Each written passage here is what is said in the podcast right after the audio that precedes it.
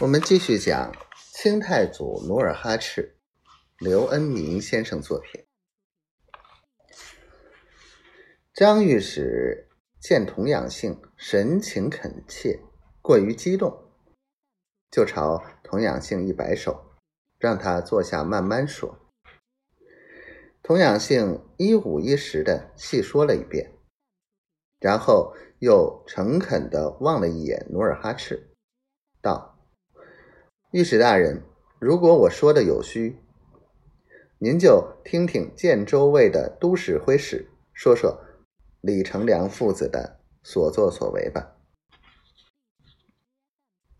张御史早就听说女真族出了个英雄，名叫努尔哈赤，今天一见，果然谈吐不凡。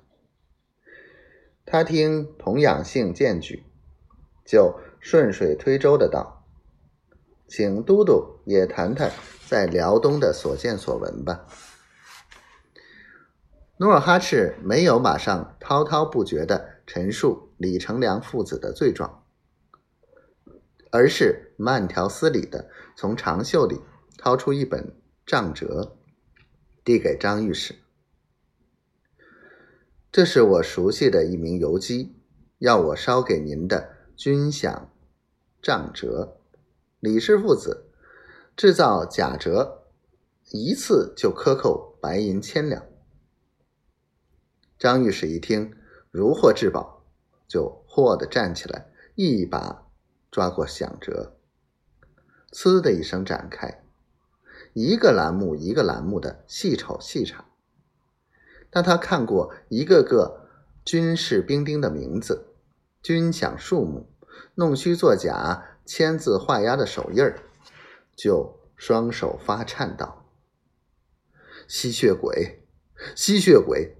一千多两白银，一口吞掉了。”接着，努尔哈赤又把孙贵儿给他收集到的有关李成梁在广宁强占土地。霸占民宅，其子强抢民女的状文，一一递给张御史。童养性见努尔哈赤办事件件有据，心中十分佩服。他眼盯着张御史把状文看完，未等御史开口，就迫不及待地说：“大人，这只是努尔哈赤替广宁的百姓兵丁带的状文。”至于指挥使他本人的遭遇，就足以证实李氏父子罪恶如山。接着，他一口气把李成梁如何勾结尼堪外兰、乱杀女真平民、谋害努尔哈赤父祖、如何逼死谋算范家一家、如何欺欺骗钦天监，逼得努尔哈赤逃避于深山。